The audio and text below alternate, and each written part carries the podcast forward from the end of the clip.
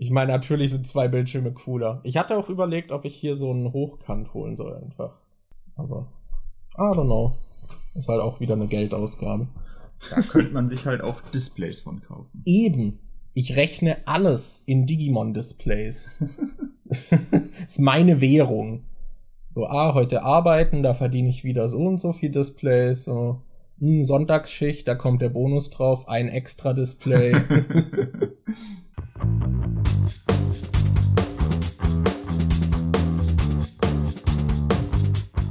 Hallo Leute und herzlich willkommen zu einer neuen Folge vom Die Nachzügler Podcast. Von und mit Markus, aka MJ und mir, Daniel, aka Demon. Was geht, Leute? Es ist Folge 90.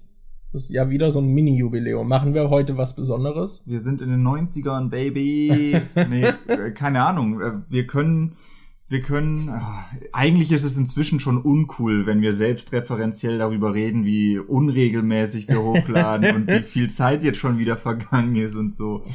Also, ja, es, es, es ist halt echt einfach, soll man sich da noch entschuldigen? Ich habe gerade auch drüber nachgedacht, so, ah, wir könnten ja überlegen, was wir in Folge 100 machen. Da kann man dann ja was Besonderes machen. Aber Aber ich- aktuell weiß ich nicht mal, ob das noch dieses Jahr wäre. ja, eben, und so weit plane ich nicht im Voraus. Ja. oh, aber für Folge 100 müssen wir schon was Cooles machen. Nee, ey. Also, ja, ja doch schon. Nee, ey. Aber Leute, diesmal muss ich mal, muss ich äh, sagen, äh, es geht auf meine Kappe, dass so lange Pause war. Die letzte Folge, die haben wir, glaube ich, am 18. Boah, das ist jetzt ein Monat her fast. Wir nehmen gerade am 17. wieder Warum auf. droppst du schon wieder das Datum? Das diesmal, ich, um so ein bisschen Pressure zu machen. Diesmal ist Markus dran mit Schneiden. ja, warum machst du mir immer Pressure? Hä, das letzte Mal habe ich in der Folge, in der ich dran war, äh, zu schneiden gesagt, wie viel, äh, also wie viel äh, da war. Jetzt haben wir beide den gleichen Pressure. So. Ja, letztes Mal, ich habe einfach ewig lang die Folge nicht geschnitten. Das war. Wir Ja, ich habe hatten, mich schon gewundert, so. ich glaube, wir hatten die Folge sogar aufgenommen, bevor die vorletzte veröffentlicht war. Oder als wir die aufgenommen haben, hattest du die andere noch nicht geschnitten und äh, Ja. hochgeladen. Und dann Ja. dachten wir so, boah, cool, jetzt haben wir mal wieder eine so im Vorlauf und dann kann man die direkt Und dann- zeitnah rausballern und dann ich einfach, nö, ich mache jetzt zwei Wochen nichts. Ja, das war cool. Das Apropos cool, man sagt ja, einmal ist kein Mal, aber so die zweite Runde Covid hätte ich nicht gebraucht. Also, es ist viel passiert seit der letzten Folge. Markus ist Vater, Ja, genau. ich Daniel bin Großvater. auch. Ja. nee, ich, ich durfte noch mal äh, mit Covid in den Ring steigen, zum zweiten Mal. Und ich habe eine Theorie, woran das liegt. Ich gehe ja nicht oft raus und treffe mich mit Leuten, aber an dem Abend, wo ich mich angesteckt habe, habe ich mich getroffen. Und dann waren wir was trinken und haben danach noch Morbius geguckt. Und ich bin überzeugt, dass der Film so scheiße war, dass er mein Immunsystem geschwächt hat und ich wegen Morbius Covid bekommen habe. Ja, oder es liegt an Siggi, weil der Covid hatte. Psst.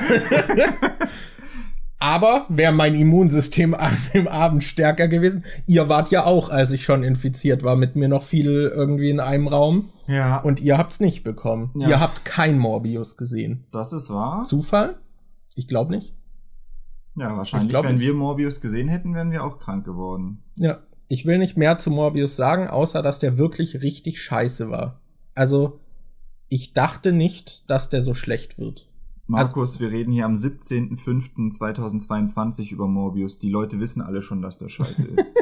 Falls ihn jemand gesehen hat. Bis der Podcast raus ist, ist wahrscheinlich schon Morbius 2 erschienen. Und dann, Das heißt, wir reden nur über brandaktuelle Filme. ja, Ja, okay. so Ja. dieser, dieser, ich will jetzt kein Name droppen, aber diese Mentalität, wenn es einen Tag alt Ja, ist, ja. schon, ist schon alt. Das ist nicht mehr relevant für Ja, uns.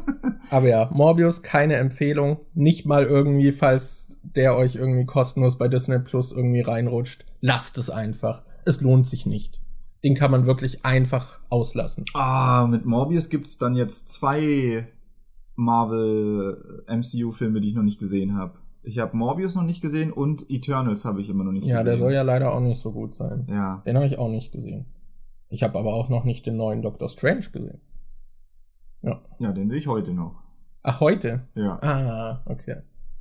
Ja, cool. Ich hoffe, der wird dann immerhin gut. Ja, da, da hört man aber auch Gemischtes drüber. Bin ich ja, mal gespannt. Gucken, mal gucken. Kleine, kleine Ergänzung noch, einfach, dass ihr darauf vorbereitet seid. Ich habe, seitdem ich Covid hatte, einen Husten, der einfach nicht weggeht. Und es wird wahrscheinlich innerhalb der Folge noch passieren. Und da wir über eine Spur aufnehmen, wird es wahrscheinlich immer raus zu löschen sein. Deswegen stellt euch darauf ein, dass es ab und an Husten äh, Geräusche gibt. Der Arzt, bei dem ich heute war, meinte auch, es geht sechs bis acht Wochen kann es dauern. Deswegen ich hab Bock. Ja. Ja. Boah, es ist gerade eigentlich ist so viel passiert seit der letzten ja, ne? Aufnahme. Äh, diese ganze Finn Kliman-Geschichte war ja auch noch. Ach so, ja. Es ist ja eigentlich relativ viel passiert. Ja, ist ja auch einiges an Zeit vergangen. Ja. Wir haben Pen and Paper gespielt, unsere erste Sitzung. Ja. Dungeons and Dragons. Das war ganz cool. Mhm. Ja, weiß nicht, wollen wir da kurz drüber reden? Ja, da können wir gerne drüber reden. Haben wir schon mal über unsere Pen and Paper Erfahrung oder so gequatscht? Ich bin mir gerade gar nicht sicher. Kann schon sein, dass wir das irgendwann mal im Podcast hatten. ja, bestimmt mal so im Rahmen vielleicht zu Cyberpunk oder sowas. Das könnte sein. Weil wir hatten, ja. wir haben halt damals mal äh, zur Schulzeit noch äh, das Cyberpunk äh, Pen and Paper gespielt und hatten da ein paar sehr coole Erfahrungen. Das hat super Spaß gemacht, haben dann aber jetzt jahrelang einfach gar nicht mehr gespielt und hatten auch nur damals ein paar Sitzungen.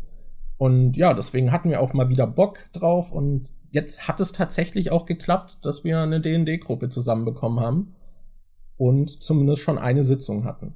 Also eine Spielsitzung nach der Charaktererstellungssitzung. Ja. ja.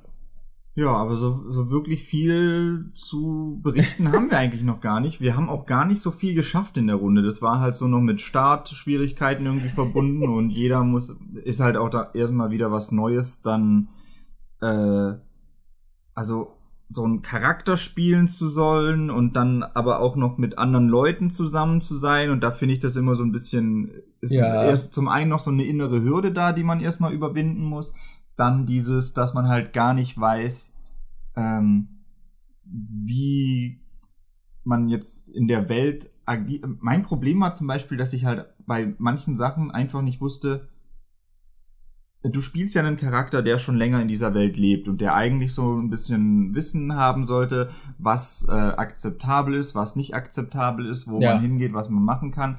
Aber wenn du selbst diesen Charakter spielst, hast du ja dieses Wissen, was er hat, nicht so wirklich. Ja, das war auch mein Problem, dass ich die Umgebung, wie die Leute auf einen reagieren, nicht so wirklich einschätzen kann.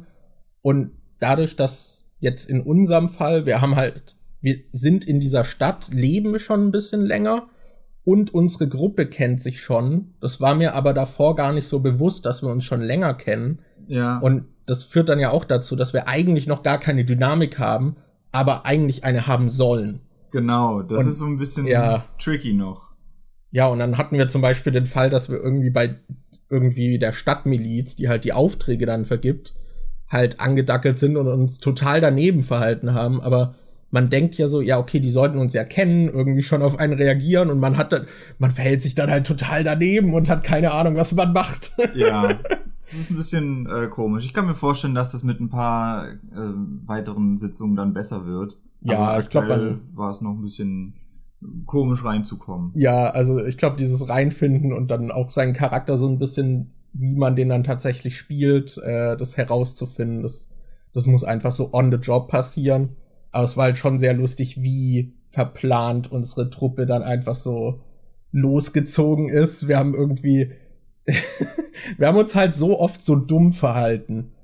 Aber das ist halt auch das Lustige, finde ich, bei Pen and Paper. Ja. Das halt auch so, dadurch, dass du auch jeden Bullshit irgendwie auswürfelst, dass dann halt auch so Kleinigkeiten einfach so schief gehen können. So zum Beispiel, also Daniels Charakter hatte in der, in der Sitzung richtig Pech, weil du die ganze Zeit Scheiße gewürfelt hast und der hat sich teilweise dann irgendwie dabei verletzt, wenn er eine Tür aufmachen wollte. Also, ich bin, ich spiele so ein Ork und ich habe so eine fette Zweihandaxt dabei. Und die habe ich irgendwie. Ich wollte damit einen Gegner schlagen, die ist mir aber aus der Hand gefallen, die Axt, weil ich scheiße gewürfelt habe. Und die ist dann in einer Tür stecken geblieben. Und ich hatte noch eine zweite Waffe, so ein kleines Schwert irgendwie, so ein Einhänder. Und habe dann halt mit dem weitergekämpft, bin dann zu der, habe dann versucht die Axt rauszuziehen, habe das nicht hingekriegt, weil ich mich, weil ich scheiße gewürfelt habe. Dann wurde ich angegriffen, habe mich versucht mit dem Schwert zu verteidigen, bin dann aber, weil ich wieder scheiße gewürfelt habe, bin ich nach hinten gestolpert und der mein Charakter ist in seine eigene Axt in der Tür gefallen und hat sich seinen eigenen Rücken aufgeschlitzt. Ja. Das Beste war aber halt auch diese Tür. Also die Tür war der Endgegner der Sitzung, weil davor, das war halt so ein verrammeltes Haus und bei der Tür war halt auch so ein Holzriemen davor. Und dann hat Daniel es nicht geschafft, den wegzuziehen. So der fette Ohrkrieger hat es nicht geschafft. Und dann haben die anderen äh, zwei weibliche Figuren haben dann zu zweit das mit so einer Hebelwirkung versucht und haben sich dann auch dabei verletzt. Ja. und dann wollte Daniel noch irgendwie das verrammelte Fenster aufboxen, nur um so einmal durchzugucken und dann hast du dich da auch noch verletzt, ja, weil du ich glaube, ich habe mich am hast. Fenster geschnitten oder sowas. das war jetzt super lustig. Oder wir wurden von so einem Bär angegriffen und den haben wir einfach richtig zerstört und verbrannt und da habe ich einmal gut gewürfelt. Ich habe den halt ja. halt dann richtig mit der Zweihandaxt so einfach gespalten, so wirklich so komplett durch ihn durchgeschlagen. Ja. Aber das war auch das einzige Würfelglück, was ich gefühlt an, äh, den, an dem Tag hatte. Und da wurde uns dann so danach gesagt, so ja, eventuell wäre gar nicht feindlich gewesen, aber wir dachten halt so, ja, okay, Kampf beginnt, let's go. Ja. einfach den Bären ermordet. Ja. Ja, ich spiele so einen Baden irgendwie, der, der so ein bisschen, bisschen Feigling ist, aber ja, so eigentlich schon so ein bisschen Klischee-Baden, wie man sich das so vorstellt, so charismatisch irgendwie, aber auch so, so leichter Hochstapler, der sehr extrovertiert ist, was übrigens eine Herausforderung ist, das zu spielen. Als introvertierte Person einen Extrovertierten zu spielen. ja, ich dachte halt auch, die Leute reagieren dann viel freundlicher auf einen irgendwie. So hatte ich mir das vorgestellt, wenn man so einen geselligen, extrovertierten Baden spielt. Und dann in der ersten Interaktion hat dann die Stadtwache die Nase gerümpft, weil ich nach Alkohol gestunken habe und so. Gut, das liegt dann aber wahrscheinlich nicht daran, dass du einen extrovertierten Charakter spielst, sondern dass du ein Säufer bist. Ja, aber ich ging halt trotzdem nicht davon aus, dass die Leute dann direkt so ablehnend auf einen ähm, ja reagieren. Aber egal, das da, da finden wir auf jeden Fall noch rein. Es war auf jeden Fall sehr lustig. Ich hatte Spaß. Ich habe mit meinem Feiglingsbaden tatsächlich sehr viel im Kampf gerissen, weil alle anderen verkackt haben.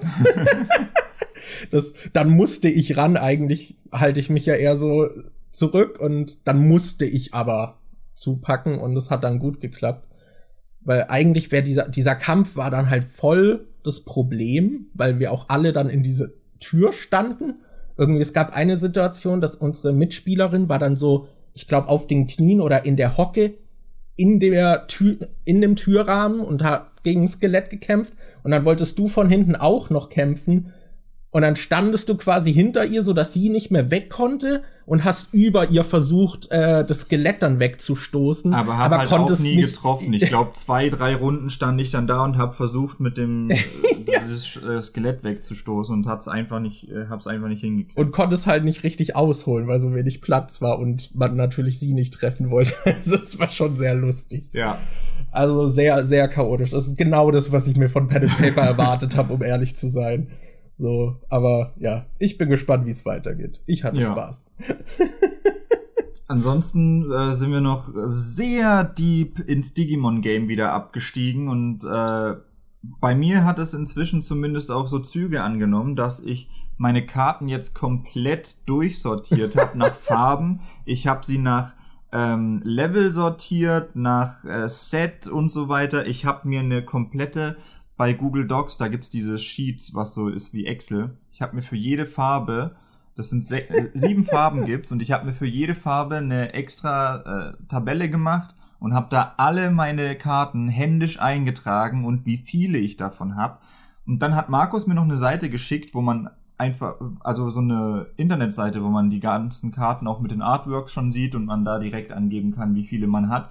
Da habe ich jetzt auch nochmal alle Karten angegeben. Ich habe jetzt online zwei komplette Collections, wo ich alle meine Karten irgendwie eingetragen habe.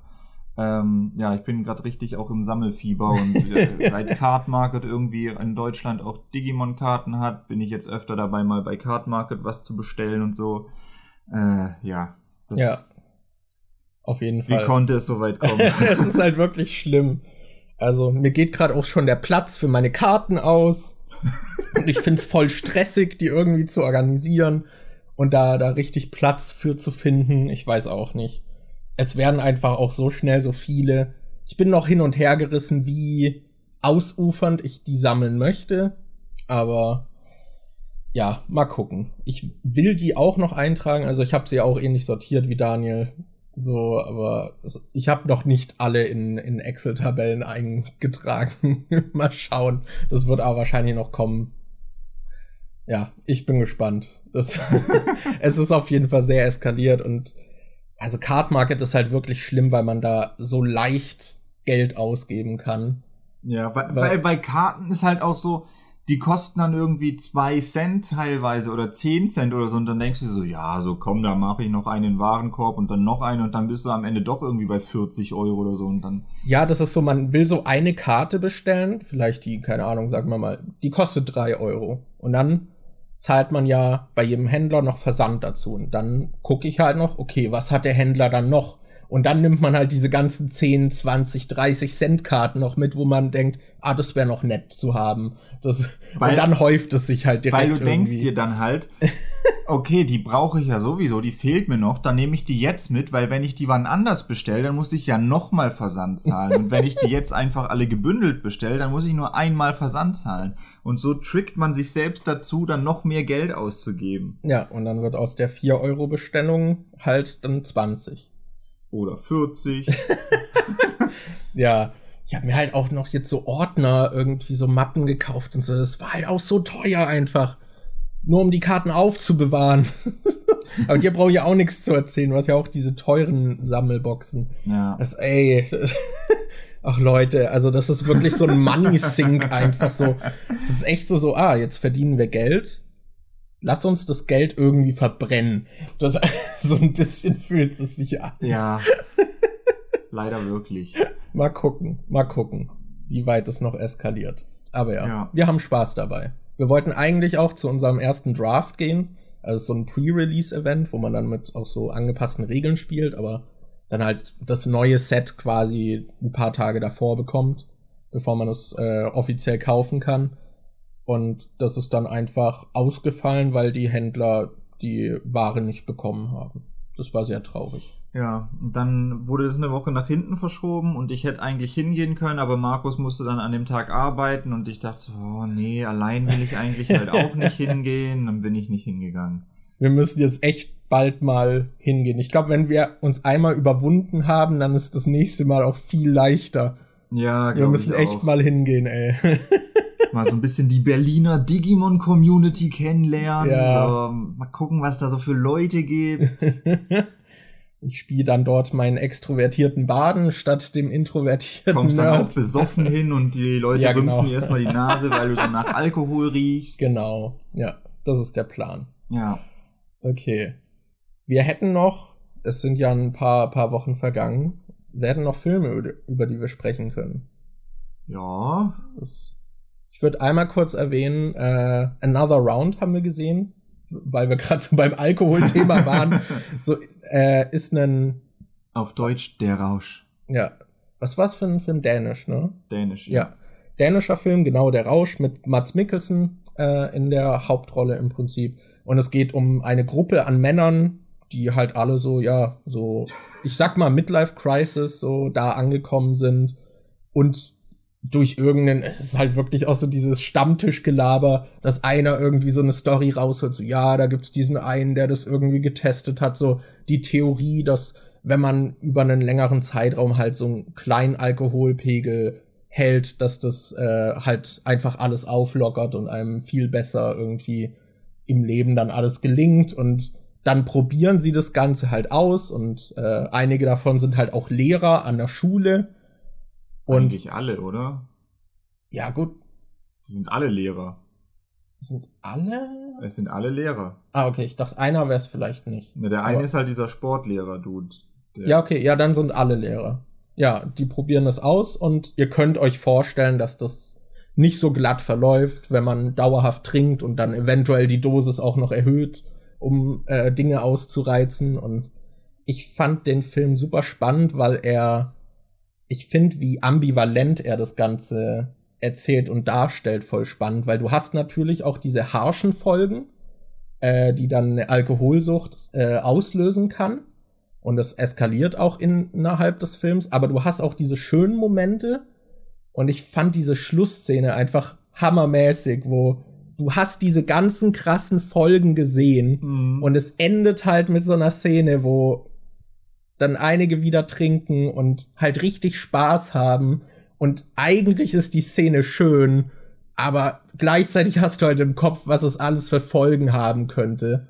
So, ja. und ob es diesen Moment des Glücks dann auch wert ist. Also ich mag das wie, ja, ambivalent, das, das, es hält einem nicht irgendwie eine, eine Rede, dass Alkohol schlecht ist oder so, sondern das lässt einen so, sag mal mit, äh, Zwie es lässt einen zwiespältig aus dem Film raus. Und bei mir hat es dazu geführt, dass ich dann auch noch länger darüber nachgedacht habe. Ich fand das super. Ich fand auch sehr schön, also da muss ich echt sagen, ich bin froh, dass das ein dänischer Film ist, weil ich glaube, als deutscher Film wäre das eine Katastrophe geworden. da hättest du dann die ganze Zeit irgendwie so dumme Humoreinlagen noch so drin und dann wäre das alles so weich gespült und maschen, äh, massentauglich irgendwie gewesen. Aber ich finde es sehr schön, dass der Film einfach so die Ernsthaftigkeit sich auch nimmt und den mhm. Themen so den richtigen Raum gibt und äh, Platz sich zu entwickeln und dass das alles irgendwie ja, mit einer gewissen Ernsthaftigkeit behandelt wird. Und teilweise auch sehr passend zum Film, sehr nüchtern, ja. finde ich, wie manche Dinge einfach abgehandelt werden, dass das halt so die logischen Konsequenzen sind. Mhm. Das, das fand ich sehr schön. Aber ich finde, ich weiß auch nicht, ich finde, gleichzeitig bietet es sich irgendwie an, diesen Film als Trinkfilm auch mal zu gucken, aber auf der anderen Seite halt auch nicht. Ja. Und das finde ich irgendwie cool, dass diesem Film das gelingt. Dass er es gleichzeitig zelebriert, aber auch zeigt, wie scheiße ja, es ist. Dass beide Seiten so da so zu Wort kommen und es halt auch sehr gut darstellt, wie das einfach, also wie einfach das halt passieren kann und wie unsere gesellschaftlichen Strukturen das halt auch forcieren. Mhm. Dass äh, das so leicht dann passieren kann. Das also ich, du meintest, eine deutsche Version äh, wäre furchtbar. Ich kann mir auch keine amerikanische Version vorstellen, die das irgendwie hinkriegt. Also ich glaube, da war ja auch in der im Gespräch, dass sie ein Remake machen wollen, weil er so erfolgreich ist. Ich kann mir das einfach nicht vorstellen.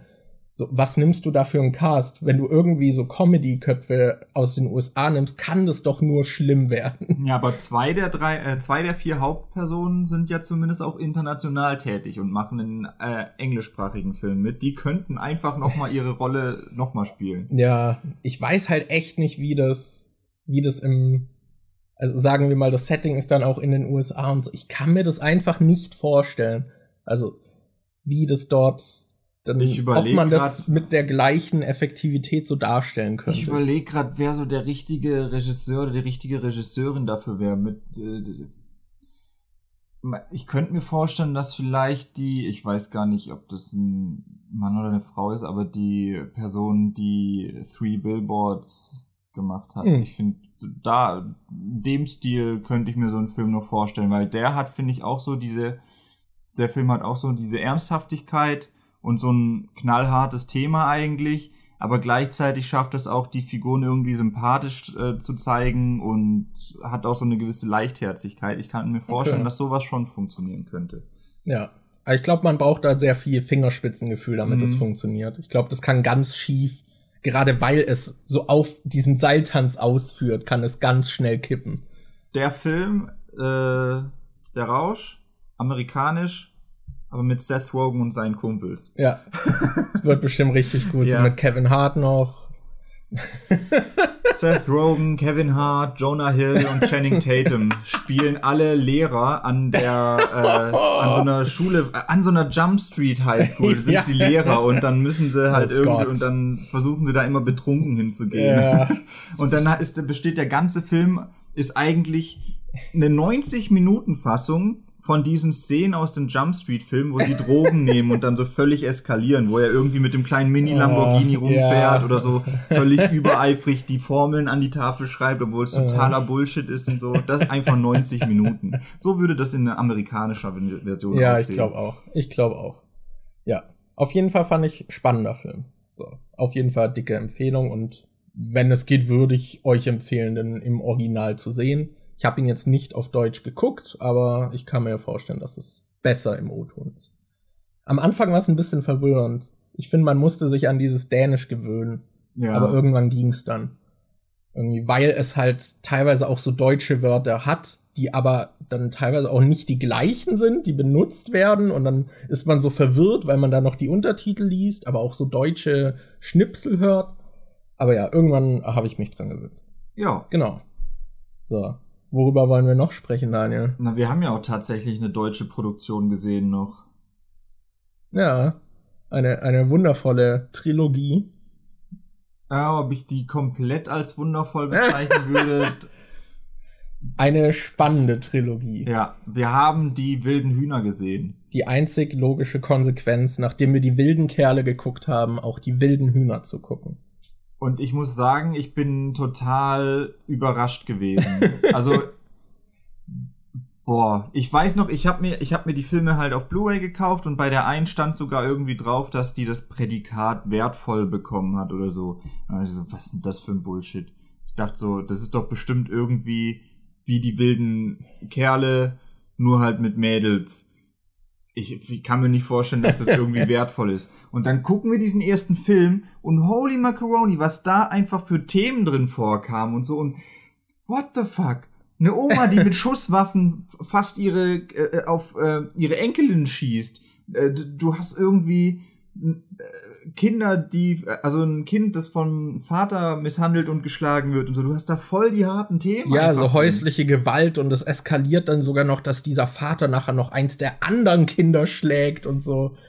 Also fand ich echt krass, was für Themen, also wie dramatisch das dann halt auch da aufgearbeitet wird, dass sich dann damit wirklich auseinandergesetzt wird. Also da hat man, also habe ich auch nicht so erwartet. Ich war sehr überrascht, wie gut verhältnismäßig das dann auch alles dann abgearbeitet wird. So im zweiten Teil geht es halt zum Beispiel auch um äh, einen Coming Out äh, und halt auch die Ablehnung, die sie dann irgendwie dadurch erfährt. Und da, das sind Themen, die erwartet man einfach nicht bei äh, so einem deutschen Kinderfilm, die ja jetzt auch nicht recht, die sind ja nicht neu, die sind ja irgendwie so vor den 2010ern irgendwie entstanden. Und das habe ich nicht erwartet. So. Ich auch nicht. Das ist, da habe ich halt echt nicht mit gerechnet. Vor allem, ich habe, ich habe, das ist jetzt auch wieder typisch. Ich habe schon, ich habe ein Video äh, geskriptet. Das hätte eigentlich schon vor über einem Monat kommen sollen.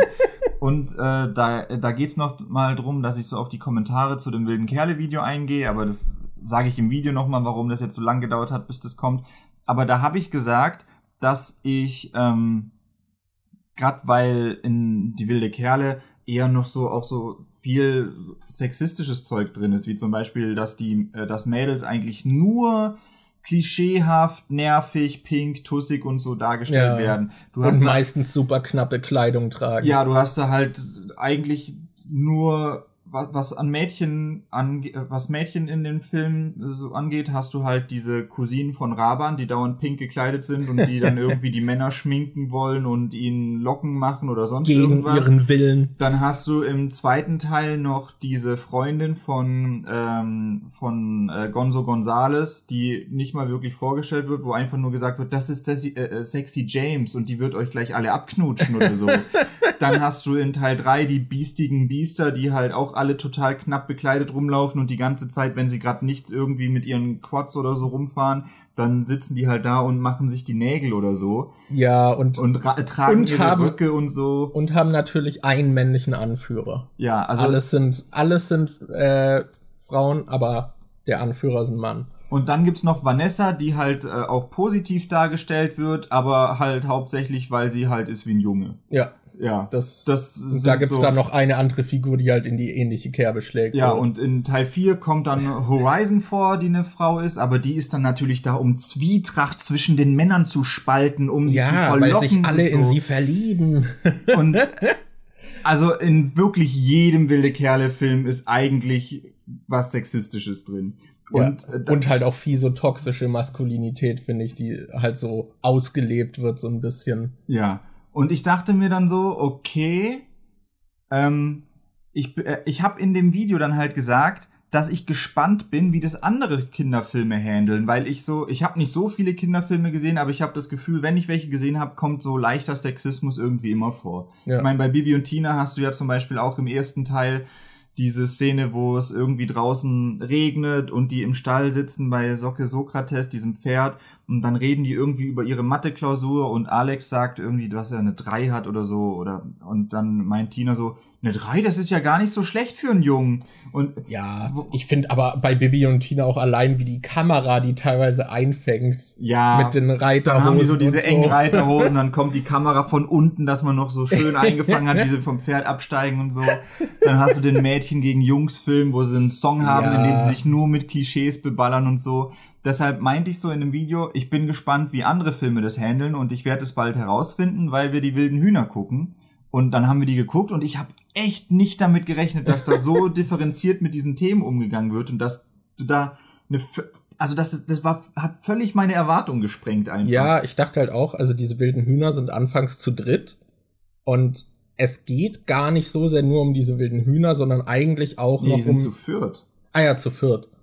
Äh, und es geht eigentlich gar nicht nur so um diese wilden Hühner, sondern die Jungs, äh, mit denen die halt auch zu tun haben, die auch so eine rivalisierende Bande, äh, Die die, Pygmäen. die Pygmäen äh, haben, so, die sind eigentlich auch äh, gleichwertig irgendwie im Film, wie die von der Handlung her vorkommen und charakterisiert werden. Ich finde, anfangs sogar werden sie besser vorgestellt als die äh, wilden Hühner an sich. Mhm. Ähm, und man hat gar nicht so sehr diesen Fokus auf diese Truppe, obwohl die natürlich viel äh, machen und vorkommen, aber ja, die Handlung nimmt das eigentlich ziemlich gleichwertig und ich muss halt sagen, dass alle drei Filme einfach gute, sag ich mal, Jugendfilme sind. Ich finde, die fangen sehr gut die Probleme, die man zu der Zeit hat, ein, nehmen halt auch so ein bisschen was Düstereres, wie zum Beispiel häusliche Gewalt äh, und thematisieren das und gehen damit echt ordentlich um. So, ich, natürlich kann man immer noch irgendwie sagen, so, ja, hätten sie vielleicht noch das und das machen können, aber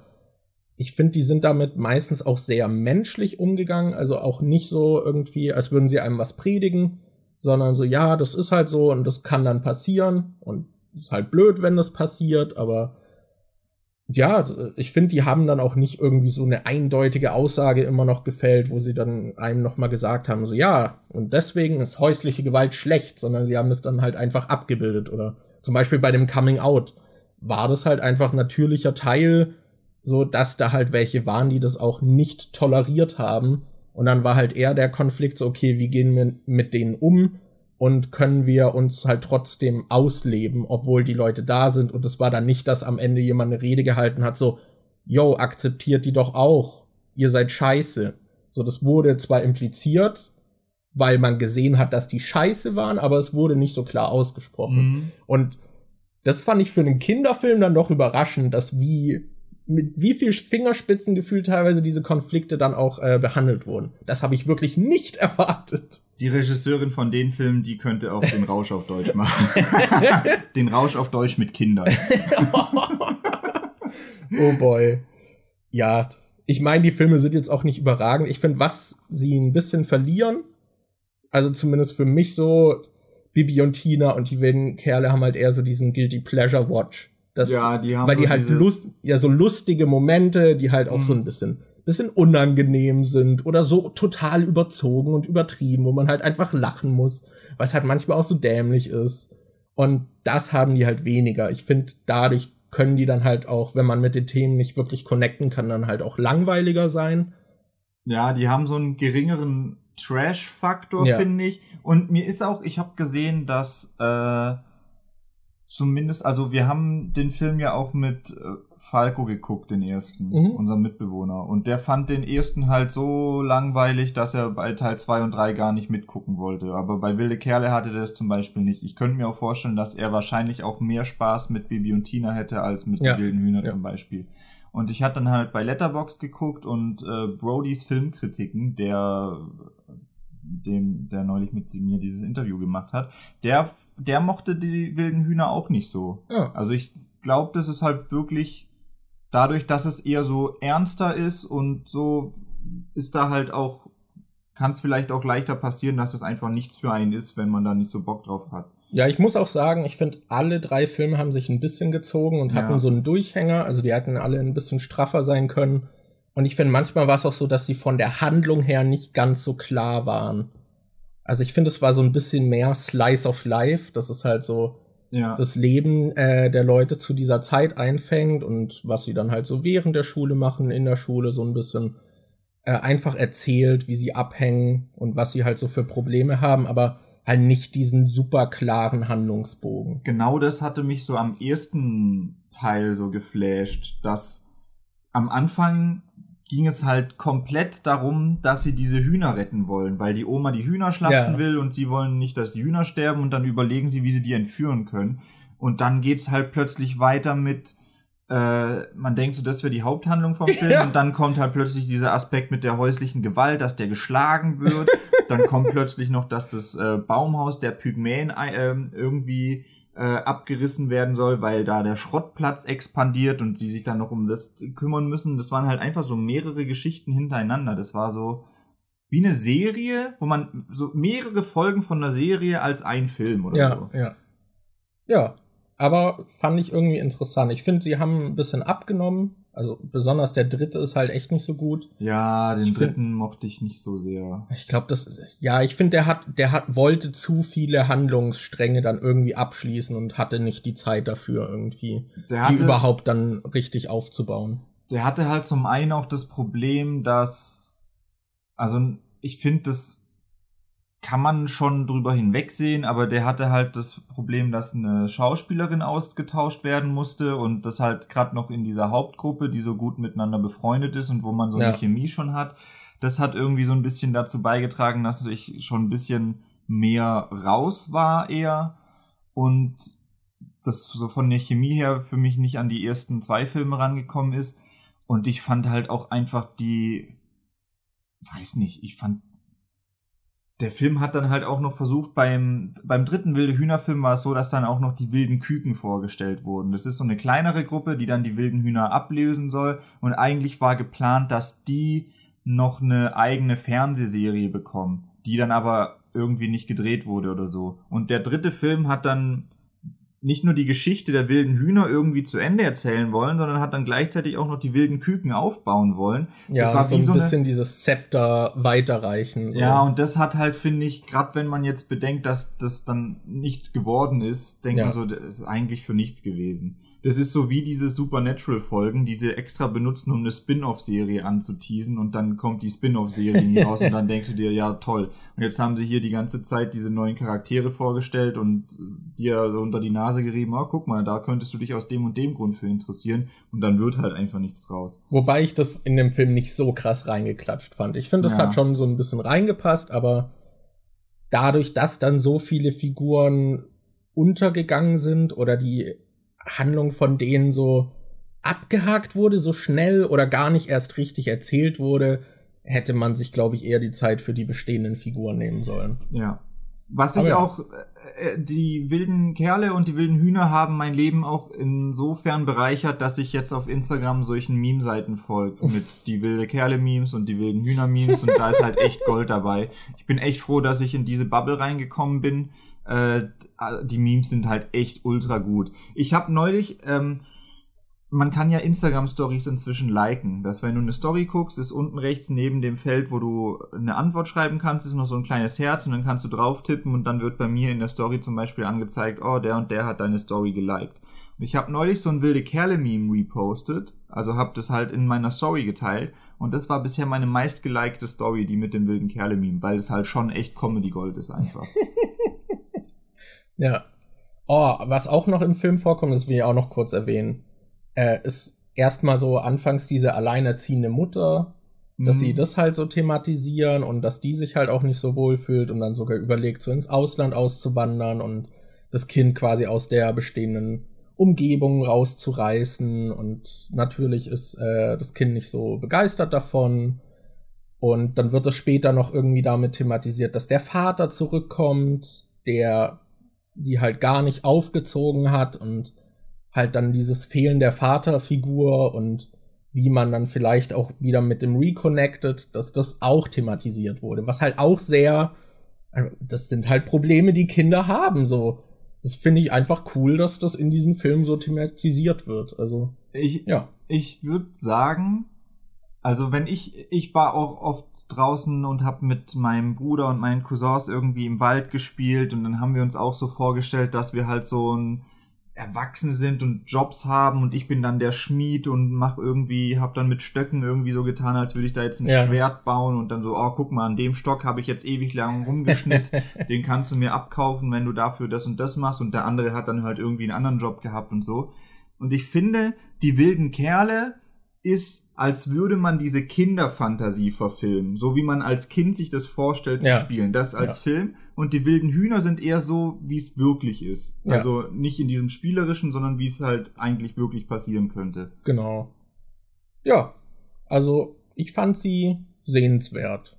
Ja. Also ich würde schon sagen, muss man Bock drauf haben, aber Könnte ich mir vorstellen, ein Video zu machen. ja. ja. Ja. Fun Fact an dieser Stelle. Ich glaube, die wilden Hühner 1 ist jetzt der Film, für den ich bisher am meisten Geld ausgegeben habe. also, ich wollte den unbedingt auf Blu-ray haben, weil ich will den halt in HD gucken. Dann habe ich, aber die, die Teil 2 und 3 kann man sehr gut auf Blu-ray irgendwie noch kaufen. Die, die gibt's relativ billig, das ist kein Problem. Den ersten Teil hatte ich dann aber irgendwie gebraucht auf Ebay nur gefunden für, was weiß ich, 20 Euro oder so. Dachte ich mir so, ja, okay.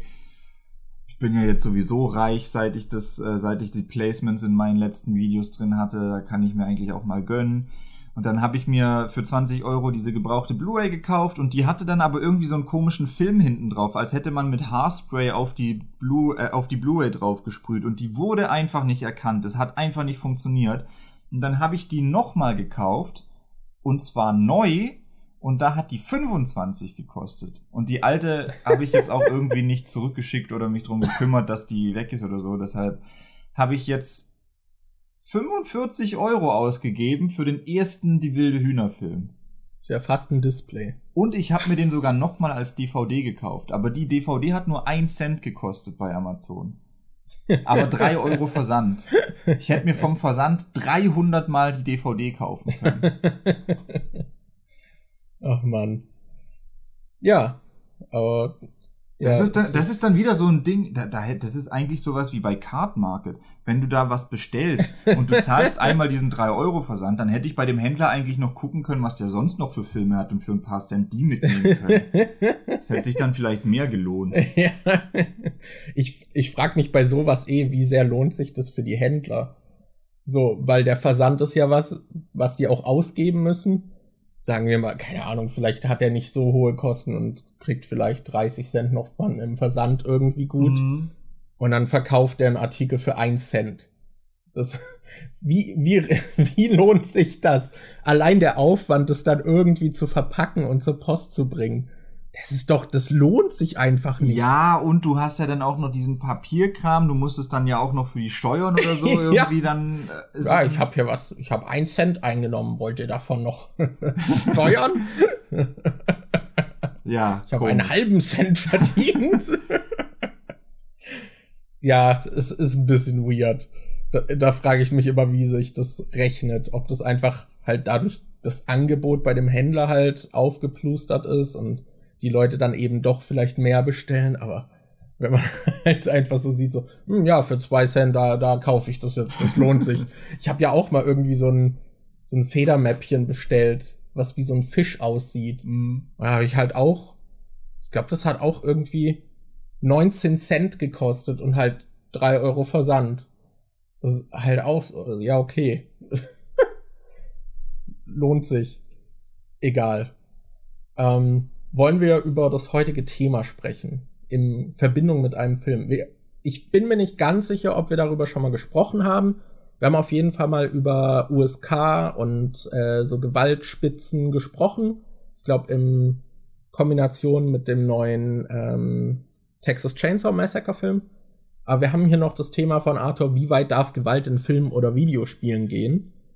Und wir haben halt noch einen Film gesehen, zu dem das Thema passt. Deswegen in dem Rahmen können wir das ja noch mal besprechen, und zwar The Sadness.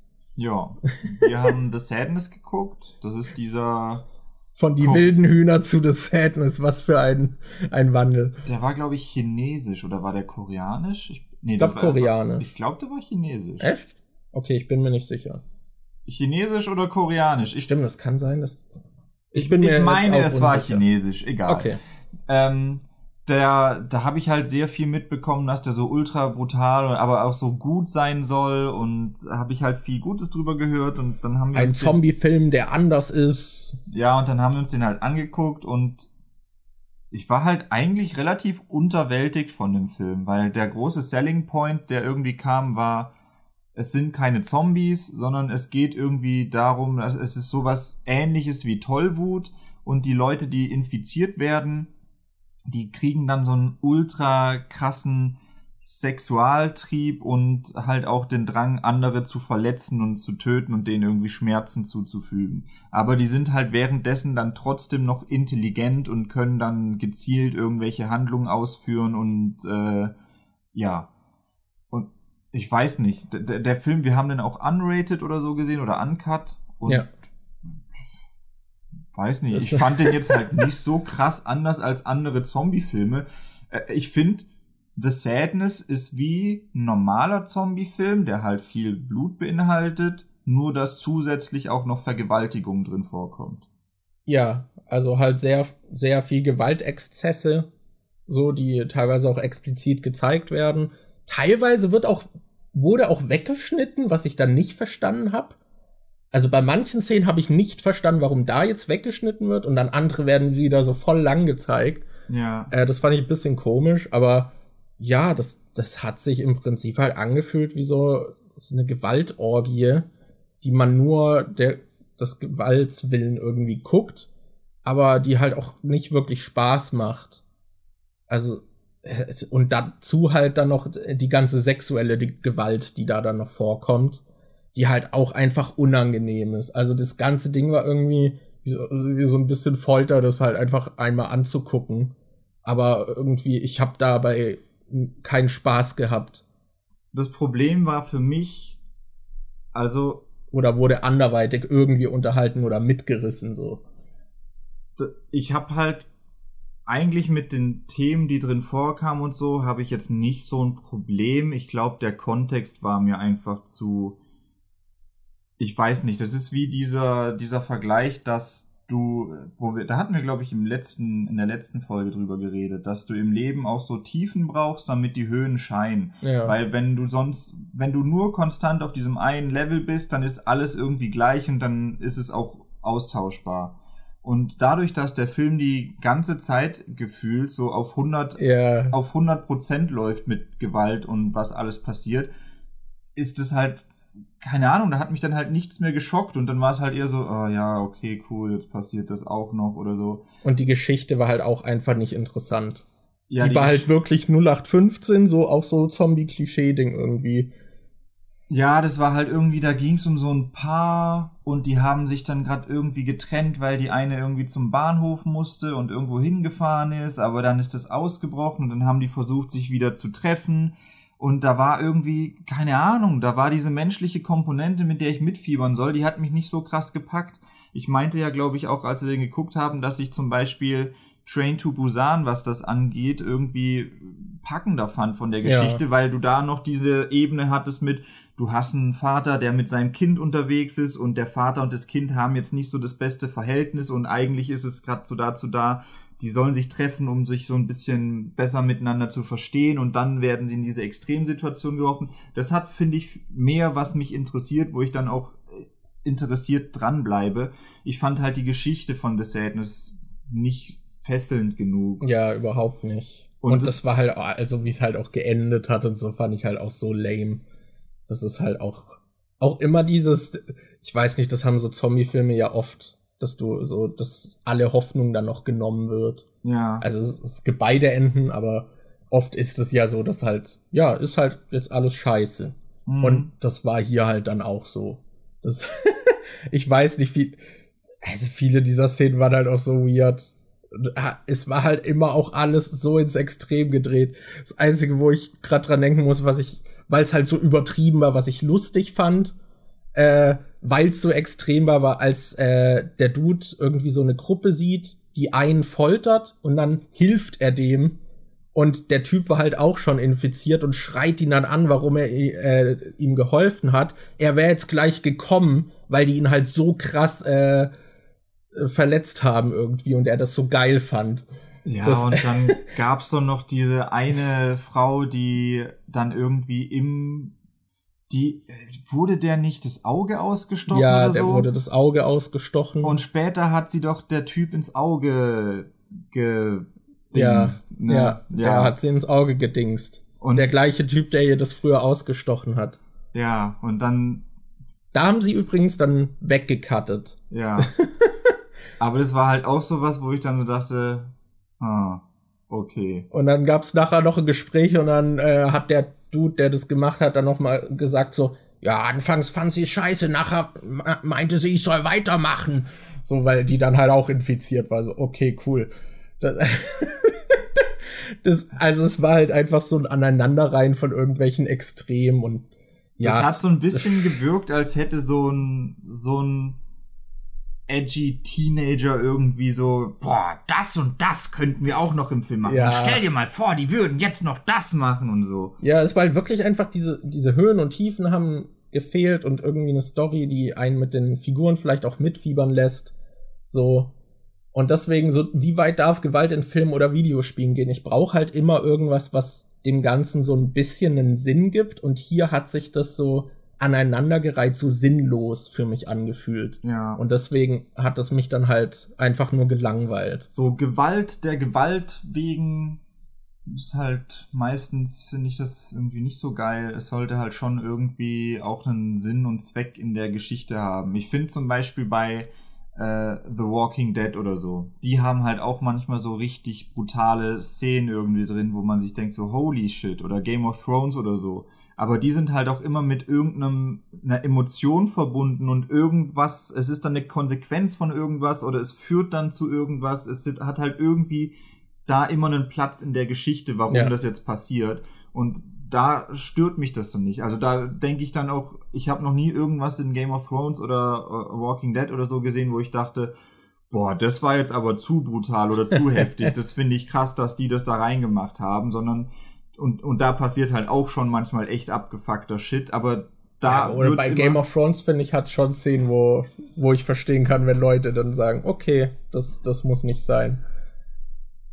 Ja, also Game of Thrones hat halt schon auch diese ultra äh, die Red Redding einfach, als da diese schwangere Frau da mehrmals mit dem Dolch in den Bauch gestochen wird und dann wird einer noch den Hals aufgeschlitzt und dann passiert dies und das oder ja, oder als zum Beispiel jemand vergiftet wird und dann hält die Kamera halt richtig lang drauf, wie er dann stirbt und oder so. als dieser eine ja, bei dem Zweikampf irgendwie cocky wird und dann werden ihm einfach so die Augen ausgedrückt ja, und der Kopf platzt so halb auf. Das, das sind dann schon extreme Gewaltspitzen, die einem auch so in Erinnerung bleiben und wo ich verstehen kann, wenn Leute das too much finden, aber das, das soll dann halt auch unangenehm sein in dem Moment. So. Ja, und, und es soll halt zeigen, was halt passieren kann. Und es ist halt, hat auch immer einen emotionalen Wert, weil du halt dann mit den Figuren schon lange mitgefiebert ja, hast ja. und du willst, dass es denen gut geht. Du bist halt an den Figuren interessiert. Ja. Da kommt dann wieder dieses Story-Konstrukt. Da kommt diese, wird diese Gewalt halt gepaart mit einer guten Geschichte, wo du dann auch mitfieberst mit den Leuten und da trifft dich das dann auch eher. Und da finde ich das dann auch cool. Aber bei The Sadness hat mir das halt gefehlt. Ja, ja. Ja ich finde, John Wick ist so ein simples Beispiel, wie einfach es halt auch sein kann. So, du siehst am Anfang, wie der Hund von Keanu Reeves getötet wird, oder halt John Wick, und der geht dann los und macht alle fertig. Und im Prinzip siehst du halt auch nur, wie der dann 90 Minuten lang irgendwelche Russen abballert oder verprügelt. Aber durch das Framing funktioniert es dann halt, dass ja. man halt mit ihm mitfiebert, so. Das, und er wird halt parallel noch so aufgebaut als dieser krasse Dude, vor dem alle Angst haben, was dann mhm. noch diese Humorkomponente reinbringt. Aber ich finde, das ist halt so ein simples Setup. So, du hast keine krasse Backstory gebraucht. So, der Typ hat gerade viel verloren, so seine Frau verloren und jetzt ist der Hund, der ihm von seiner Frau so als Abschied gegeben wurde, halt auch weg und jetzt reicht's. ja, also ich kann mir vorstellen, so für Leute, denen das nichts ausmacht, wenn die Geschichte relativ dünn ist und die einfach Gewalt sehen wollen, dass die schon Spaß damit haben. Ich meine, das kriege ich auch immer mit bei den äh, ich mache ja öfter mal was zu Horrorfilmen oder zu Freitag der 13. und so und da gibt's halt auch diese Filme, die ich nicht so mag, wo ich denk was weiß ich, Freitag der 13. Teil 9 zum Beispiel, dieser Jason Goes to Hell, den hasse ich. Das ist wirklich, den, den kann ich mir einfach nicht, den, den schaue ich mir ungern an. Mhm. Selbst wenn ich ein Video mache und ich den fürs Video sehen muss, schaue ich mir den ungern an, weil ich den einfach echt langweilig und scheiße finde. Und da kriege ich aber trotzdem dann immer Kommentare wie, hey, ich finde den super, der hat den und den Kill und das ist richtig blutig und den mag ich einfach, weil der halt unrated auch äh, erhältlich ist und so. Also da sind die Geschmäcker ja auch verschieden. Deshalb, wenn einem das egal ist und man einfach nur irgendwie gern Gewalt sieht, kann ich mir schon vorstellen, dass der Film äh, was für diejenigen ist. Aber ich habe halt immer mehr gemerkt in letzter Zeit, auch die letzten Jahre jetzt, wo ich mir nochmal die Filme angeguckt hatte, um dann Ranking zu machen, dass es mir doch irgendwie inzwischen auch wichtig ist, dass ich dann halt irgendwie die Charaktere mag, dass die Geschichte mhm. irgendwie halbwegs Sinn ergibt, dass ich weiß nicht, dieses einfach nur boah, geil, Blut und Gewalt, das reicht mir irgendwie nicht mehr. Ja, oder was Horror ja auch oft macht, also was zum Beispiel äh, bei den Freitag der 13. Filmen ist das ja, glaube ich, auch so, dass halt die Jugendlichen sind ja nicht unbedingt sympathisch, aber man fiebert irgendwie trotzdem dann mit, wie sie umgebracht werden, so, ja. dass man halt trotzdem so connecten kann. Auch wenn man jetzt nicht denkt, Alter, Jason ist ja ein guter Dude. So. Mhm das, das halt trotzdem auch vielleicht einfach diese, diese Fantasie dann so ausspielt und zelebriert, aber ich weiß nicht. Ich glaube, die coolste Szene in The Sadness ist diese Eskalation in der Bahn. Ja. Ich glaube, die ist relativ am Anfang, wo halt am Anfang ist es normal und dann kommen ein paar Leute rein, die halt infiziert sind und es breitet sich dort aus und mit der Zeit eskalieren halt alle und stechen sich gegenseitig ab und alles ist voller Blut und so. Und ich glaube, das ist die beste Szene im Film. Und Aber selbst da muss man dann halt sagen, dass Train to Busan das halt auch schon besser gemacht hat. Oder dieser ähm, Snowpiercer spielt ja auch auf dem Zug und äh, es gibt halt schon Filme, die dieses ganze Zug-Eskalationszeug auf engen Raum in einer Situation, wo man nicht raus kann, kämpfen und über, ums Überleben mitfiebern und so, halt schon besser gemacht haben ja, ich muss allgemein auch bei The Sadness sagen, die Gewalt ist halt auch nichts, was, was ich jetzt sagen würde, dass das so krass heraussticht. Also, dass der halt auch, boah, der ist so viel krasser als alle anderen Filme. Das würde ich halt auch nicht sagen. Ja. Ich finde das einzige, er was. Er hat halt mehr Blut als die meisten Filme. Ja, und er hat halt diese Komponente an sexueller Gewalt, die halt ständig vorkommt. Ja. So. Also, wenn ihr Bock auf sexuelle Gewalt habt, dann ist The Sadness euer Ding. So, das ja, keine Ahnung. Also, falls euch der Film gefallen hat, würde mich auch interessieren, warum. Also, weil ich fand den einfach lame. Ja. Ja. Ich, ich weiß nicht, ich hatte das Gefühl, dass die Gewalt, die gezeigt war, auch dann irgendwie so, äh, so so lasch war. Dann, du hast dann manchmal so Szenen wie zum Beispiel im Zug läuft jemand rein und geht mit einem Messer hin und sticht jemanden so ganz oft schnell ab oder so. Oder manchmal hast du einfach diese Dinger, wo du dann siehst, wie irgendwas platzt und dann ganz viel Blut rauskommt oder so. Ja, dass das inszenatorisch halt auch irgendwie lame ist, ne? Ja, und da, da finde ich zum Beispiel, was das angeht, finde ich zum Beispiel ist interessanter, Slasher zu gucken, weil da dann immer noch zumindest dieser Aspekt bei mir mitspielt, okay, jeder Tod ist ein bisschen anders mhm. und äh, dann denkt man auch noch so ein bisschen drüber nach, okay, wenn es ein alter Film ist, wie haben sie den Effekt gemacht oder so. Da gibt's halt auch so Kills, die mir irgendwie so richtig im Kopf bleiben, wie, was weiß ich, bei Jason Nix, als er den Kopf einfriert und dann auf den Tisch klatscht oder oder der im Zelt bei Jason Goes to Hell, wo er die Frau beim Sex irgendwie durchspießt und in zwei Hälften schneidet oder so. Ja, mir ist gerade auch noch ein Beispiel eingefallen. Im Film gibt es eine Szene, wo so ein Kopf zertrümmert wird und das hält die ganze Zeit drauf, wie der ganze Kopf zu Matsch gehauen wird und halt wirklich dann nachher nichts mehr da ist, außer fleischiger Masse. Mhm. Also in einem anderen Film hätte das halt so krass einen mitnehmen können und es hätte so geknirscht und wäre so unangenehm gewesen. Und hier war es halt so, ja, okay, dann ist jetzt wohl der Kopf ist jetzt nicht geil anzuschauen, so, ich, ist halt trotzdem irgendwie eklig, weil überall Blut ist, aber ist halt trotzdem sehr, sehr lame inszeniert gewesen, fand ich dann. Ja, aber um auf die Frage zurückzukommen, ich finde eigentlich, Gewalt kann so weit gehen, wie sie will, sobald es irgendwie gerechtfertigt ist oder so. Da wären wir ja schon wieder bei der Debatte, gerade wenn es um Videospiele geht, auch damals mit Last of Us 2, wo ja auch viele meinten, das wäre zu brutal oder so. Mhm. Aber da fand ich das halt zum Beispiel wieder gut, weil du ja dadurch ähm, damit konfrontiert wirst, dass du halt die ganze Zeit Leute umbringst und dass du die ganze Zeit eigentlich richtig grausames Zeug machst und ja. dass du dadurch dann halt äh, Gedanken ausgelöst werden, die man sonst vielleicht nicht hat, wenn man bei Uncharted blutarm stattdessen Gegner wegshootet und sich denkt, boah, bin ich ein cooler Actionheld oder so. Ja, und das Last of Us 2 halt auch recht klar dann sagt, wisst ihr, was Joel so gemacht hat? War eigentlich gar nicht so geil. Ja. das, ja, das ja, ich fand's auch bei Last of Us 2 halt unangenehm, aber halt im positiven Sinne. Da habe ich auch ein Video drüber gemacht. Aber ja, also bei mir hat es dann auch voll funktioniert. Aber ich glaube, das ist auch eine Diskussion, die, die kann und sollte immer wieder geführt werden, so ob das irgendwie wirklich zu weit geht. Ich finde, sie sollte halt nicht von Leuten dominiert werden, die dann halt irgendwelche Scheinargumente bringen und sich gar nicht mit der Sache auseinandersetzen, sondern halt nur, but what about the children? So dieses ja. Totschlagargument irgendwie ist. So. Ja, deine fucking Children sollten nicht Last of Us 2 spielen. deine fucking Children sollten nicht Call of Duty spielen, wenn du dir da Gedanken drüber machst. Lass deine Kinder halt keine Sachen ab 18 spielen, dann ist gut. Ja, das finde ich halt, ja, ich finde, da kann man immer drüber reden und wie dann auch so gesellschaftlicher Wandel stattfindet, verschiebt sich das bestimmt auch immer wieder. So, ich finde zum Beispiel sexuelle Gewalt, da wir jetzt auch das Sadness hatten, finde ich halt meistens in Filmen halt viel unangenehmer mhm. und es braucht halt wirklich, ich finde, es muss in der Handlung gut aufgefangen werden, warum man das macht, weil sonst ist es zu platt.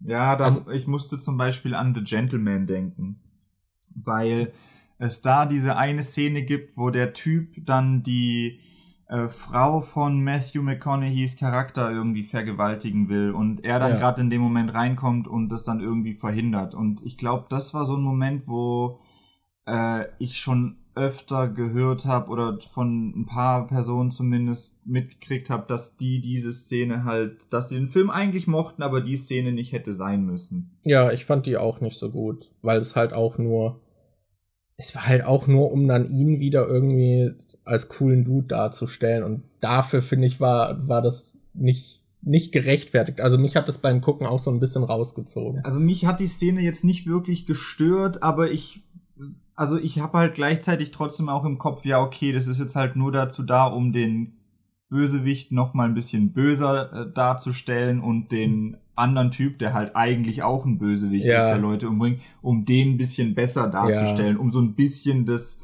Sympathieverhalten äh, irgendwie klar zu machen, für wen man jetzt mitfiebern sollte. Aber ich finde, die hätten das zum Beispiel äh, auch so lösen können, dass die Frau sich einfach ohne den Matthew McConaughey wehrt und den Typen fertig macht. Dann hätte ja. ich die Szene weniger einen hätte die weniger komischen Beigeschmack für mich gehabt. Ja, auf jeden Fall. Die wurde ja auch als super tough dargestellt davor, ja. deswegen fand ich das auch schade, dass sie dann so, sag ich mal, herabgewürdigt wurde dadurch, aber mhm. ja. Also da ist zum Beispiel bei mir, also da bin ich auch empfindlicher einfach bei sexueller Gewalt, da denke ich halt, ja, okay, das, wenn man das macht, sollte man irgendwie es gut auffangen und vielleicht auch einen guten Grund haben und es halt nicht als pures Schockelement einfach reinwerfen. Ja. So. Das so bei Gewalt, einfach so, so Gewaltexzessen, da bin ich irgendwie offen dafür. Das, das kann man mal machen. Keine Ahnung. Ich finde halt auch so, so, zum Beispiel diesen, was ja auch, glaube ich, viele dann halt nicht mögen, ist halt so, so eine plötzliche Gewaltspitze als Schockhumor. finde ich halt zum Teil auch lustig, aber ich glaube, andere kann es halt auch richtig treffen. Mhm. Äh, und je nach Kontext kann es mich manchmal auch treffen, aber es ist halt eher selten. Aber gut. Ich glaube, ja, das, das reicht zu dem Thema. Haben wir noch irgendwas? Ähm, ich habe noch zwei kleine Sachen. Ah. Zum einen eine kleine Ankündigung, die vielleicht fürs nächste Mal ganz wichtig ist. Äh, ich gehe, ich habe jetzt bald Urlaub ähm, äh, und fahre für eine Woche wieder an Bodensee zu meinen Eltern. Und äh, der Anlass, warum ich da hingehe, ist, dass ich mein zehnjähriges äh, Jubiläum vom Abi hab und da so ein Treffen ist mit den Leuten, die damals halt mit mir Abi gemacht haben. Wir waren, glaube 130 Leute oder so oder 133, irgendwie sowas. Und 70 Leute haben jetzt wohl zugesagt, dass sie dann zu dem Treffen kommen. Ich habe keine Ahnung, wer alles hingeht. Könnte jetzt sein, dass meine ganzen Kumpels von damals gerade die sind, die nicht hingehen. Aber ich, da bin ich schon voll gespannt drauf. Und ich weiß nicht, je nachdem, da sind halt echt Leute dabei, die waren damals mit mir ultra dicke. So wirklich die Clique, mit der ich jeden Tag abgehangen bin. Und jetzt habe ich einfach seit zehn Jahren nichts mehr mit denen zu tun gehabt, wo sich das dann komplett wieder verlaufen hat nach der Schule dann direkt. Deshalb, ich weiß nicht, je nachdem, wie, äh, wie ich da wieder Leute sehe und man sich dann connectet oder so, könnte man ja theoretisch vielleicht mal in der Zukunft nochmal einen Podcast machen über Schule oder so, aber oder über den Freundeskreis, aber dann halt mit einem neuen Gast, den wir noch nicht hatten. Und ich habe gestern bin ich bei meinem Handy die alten Bilder durchgegangen. Also ich habe so wirklich ähm, komplett nach unten gescrollt bis, was weiß ich, 2014 oder so und bin dann nochmal so die Bilder durchgegangen. Und holy shit, das war zum einen ultra lustig, weil ich so sich, solche witzigen Memes oder so gesehen habe, die ich über uns gemacht habe oder so, oder irgendwelche funny Screenshots. Aber gleichzeitig war das auch so ein richtig, boah, ich bin jetzt sowas von motiviert, wieder mehr Sport zu machen. Ich hatte damals eine Zeit lange, ich hatte damals eine Zeit in der, in der Ausbildung noch wo ich äh, mir Hanteln gekauft habe, wo ich so wirklich, ich habe, ich hab, glaube drei oder vier Monate lang habe ich wirklich fast jeden Tag Sport gemacht. Und ich hatte dann halt auch so klischeemäßig so äh, Spiegel-Selfies und so gemacht. Und die habe ich dann gestern wieder entdeckt. Und dann dachte ich so, oh no. Dann dachte ich so, holy shit, ich hatte mal so eine Art Sixpack. Holy shit, was hatte ich denn mal für breite Schultern? So. ich habe da so Bilder gesehen und dachte so, nee. So, Nee. was? Und, und dann habe ich mich so richtig, also sowieso äh, die letzten, ich glaube, zwei Jahre oder so, oder äh, schon vor der Pandemie dachte ich schon so ein bisschen so, ah, hast du schon ziemlich zugenommen oder so. Und jetzt durch die Pandemie noch mehr. In letzter Zeit rege ich mich eigentlich ständig darüber auf, bin total unzufrieden mit meinem Körper. Auch immer so, wenn es irgendwas ist wie, wir hatten neulich bei Flaschenpost bestellt und wir haben uns gedacht, äh, nehmen wir dieses Mal Glasflaschen, weil wir hatten davor immer äh, Plastikflaschen, aber Anni meinte, dass die ähm, ab und zu das Wasser dann so ein bisschen komisch leicht nach Plastik schmeckt. Also Wollten- Flaschenpost ist ein Lieferservice, der Getränke in Kästen an die Haustür bringt. Ja, und dann habe ich so gesagt, äh, haben wir so gedacht, okay, dann bestellen wir Glasflaschen. Die sind zwar ein bisschen schwerer, aber macht ja nichts. Wir haben ja einen Aufzug. Und dann haben wir halt bestellt und dann kam der Typ her und ich dachte so, okay, fahre ich mit dem Aufzug runter und äh, dann holen wir schnell die Kästen hoch. Und dann war unser fucking Aufzug einfach defekt. und dann habe ich dem geholfen, die äh, Glasflaschenkästen in den vierten Stock hochzutragen. Ich habe glaub, vier, ich bin zweimal gelaufen und habe jedes Mal zwei Kästen genommen. Ich war einfach so am Arsch. Ich glaube, eine Stunde später habe ich das noch gemerkt, dass ich die Sachen hochgetragen habe und war so fertig. Ich war jetzt vor ein paar Tagen mit Anni und einem Freund im Park und wir haben da so ein bisschen äh, Tischtennis gespielt, sind ein bisschen rumgelaufen, haben dann noch irgendwie so was anderes gespielt und Alter, ich habe so Muskelkater an, in den Beinen, Echt? einfach nur vom Rumlaufen und so. Ich bin sowas von fett und unsportlich geworden. Und diese Bilder, die ich gestern gesehen habe, die haben mir noch so den letzten Hieb in die- Magengrube gebracht. So, so. Das so, ich war schon so halb tot und diese Bilder haben dann wie in The Sadness noch so meine Augenhöhle, so, ne, so wie in dem Film. Also das hat mich so fertig gemacht, dass ich jetzt so richtig motiviert bin, wieder mit fucking Sport anzufangen. Wieder zu gucken. Ich kaufe jetzt nur noch Zero-Getränke. Ich versuche jetzt, ich trinke jetzt mehr Wasser und wenn was Süßes, dann hole ich mir jetzt nur noch Zero-Getränke und ich versuche jetzt wieder fucking Sport zu machen, damit ich, damit ich wieder zumindest ein bisschen fitter bin. Weil ich merke ja. halt auch die ganze Zeit schon, dass ich jetzt irgendwie öfter so mal Gelenkschmerzen habe oder Rückenschmerzen oder so. Und ich glaube, die Sachen würden halt auch besser werden, wenn ich einfach wieder mehr Sport mache. Ja.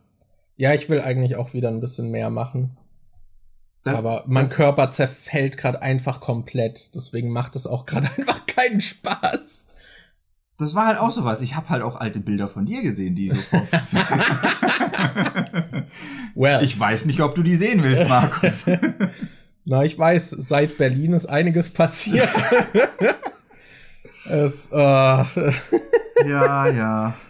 Das ist.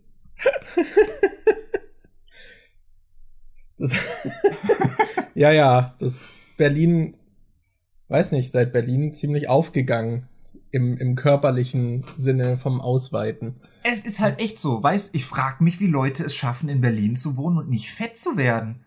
Ohne Witz. Also wir hatten auch, wir hatten auch vor einer Weile ähm, bei äh, Worldwide Wohnzimmer hat dieses Format, äh, das beantwortest du nie, wo die Gäste dann irgendwie so Fragen beantworten. Und dann hatten die eine Folge, wo Lara Loft dabei war.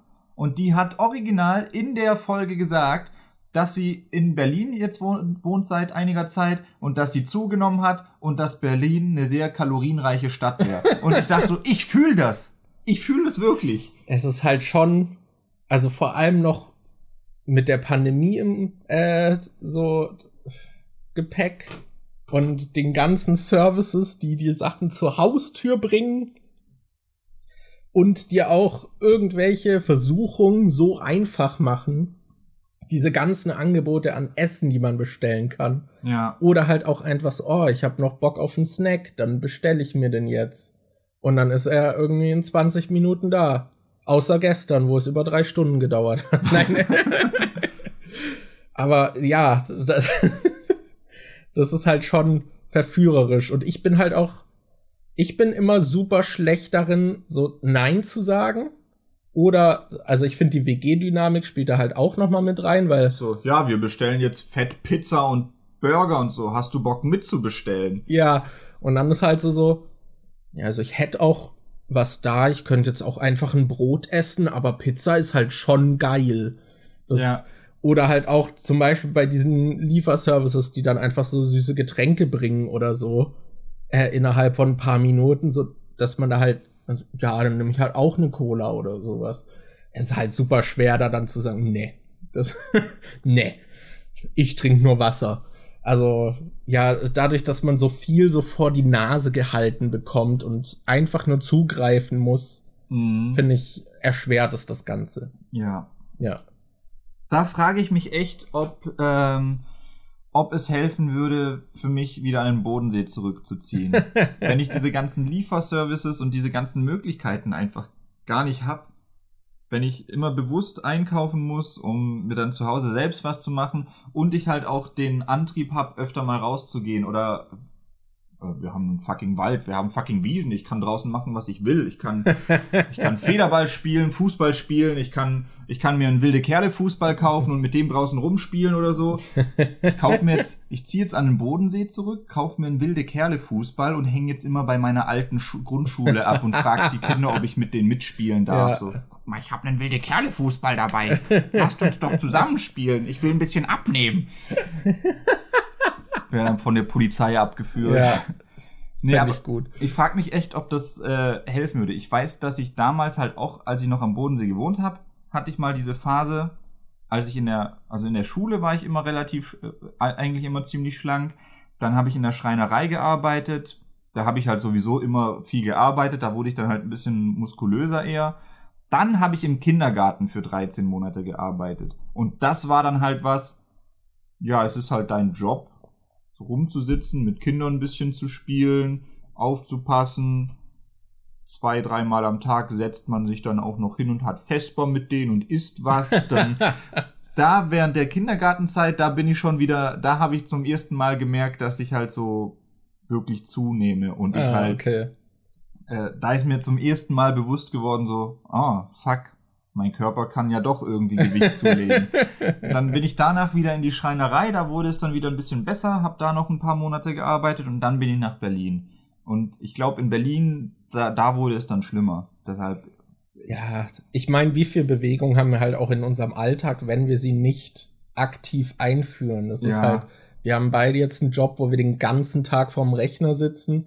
Freizeitgestaltung ist halt auch viel vom Rechner. Mh, So, wir schauen gerne Filme oder spielen Videospiele, so. ich habe jetzt das- angefangen mehr zu lesen, aber das mache ich halt auch im Liegen. Das ist Ja, es ist halt auch so, weiß nicht, wir gehen halt nicht dann äh, nach Feierabend noch zum Bouldern. So, ja, ist, ich meine, wenn ich mich aufraff, zum Beispiel letztens war ich auch äh, Tischtennis spielen mit äh, Falco, als er gefragt hatte. Aber es war erstmal, er hat gefragt. Ich komme selten auf die Idee, dass ich sage, yo, lass jetzt Tischtennis spielen. mh, Obwohl es mir Spaß macht. ja, So, die, diese aktiven Tätigkeiten oder allgemein soziale aktive Tätigkeiten, so, ich bin halt selten die Person, die sagt, yo, lass uns jetzt rausgehen und machen. Das, wenn ich, wenn ich gefragt werd, bin ich eh eher dazu geneigt. Aber auch damals zum Beispiel der Sportunterricht in der Ausbildung, das war ja auch, hat halt Spaß gemacht, so ab und an Ja. einfach einen körperlichen Ausgleich zu haben und ich muss das halt irgendwie wieder reinbringen. Ich muss halt auch sagen, mir hat äh, Badminton oder Federball halt immer ultra viel Spaß gemacht. Das wäre auch was, das würde ich einfach so spielen. Ja. Da hätte ich Bock drauf. Und ich fand Volleyball auch echt cool, als wir das Ja. da in der Schule, äh, in der Ausbildung gemacht haben. Das wäre auch was, was ich spielen würde. Aber so von mir aus jetzt zu sagen, ja, ich gehe jetzt raus und spiele Volleyball oder ich gehe jetzt raus und spiele Badminton, würde ich nicht machen. Aber vielleicht muss ich da so ein bisschen dran. Wie wär's, wenn wir jetzt einfach den Podcast beenden und wir gehen jetzt eine halbe Stunde Tischtennis spielen, Markus? Was ist deine Ausrede? Du bist letztens nicht mit, als ich mit Falco raus bin. Da hast du gesagt nein. Ja, ich glaube, da habe ich Digimon-Karten sortiert. Digimon-Karten ist halt auch ein Hobby, wo man den ganzen Tag am Schreibtisch sitzt. Da habe ich Digimon-Karten sortiert und als ihr wiedergekommen seid, saß ich sogar immer noch drin und habe Digimon-Karten sortiert. ja, okay. Dann gehen wir jetzt noch Tischtennis spielen. Okay. Ich hätte tatsächlich eine Ausrede, und zwar mein Fuß, dass ich kaum laufen kann, aber Ja. Tischtennis kriege ich hin. Okay. Das Na gut, Leute, dann, wobei du bist dran, abmoderieren. Ach, Mit ist so- auch Abmoderation. Ich weiß es nicht, In aber dem Fall, äh, Dankeschön fürs Zuhören, Leute. Äh, wir würden uns natürlich äh, wie jedes Mal freuen, wenn ihr uns Themen vorschlagt, über die wir reden sollen. Oder wenn ihr den Podcast bewertet, auf Spotify zum Beispiel. Da könnt ihr eine Sternebewertung geben oder auf iTunes. ja, und das hilft uns. Das hilft, dass der Podcast gefunden wird, dass wir vielleicht noch mehr Themen vorgeschlagen bekommen. Es hilft unserem Ego. Ja, vor allem unserem Ego. Das ist eigentlich das Wichtigste. Wir Ja. müssen die Zahlen in die Höhe treiben. Ciao, Leute. Tschüss.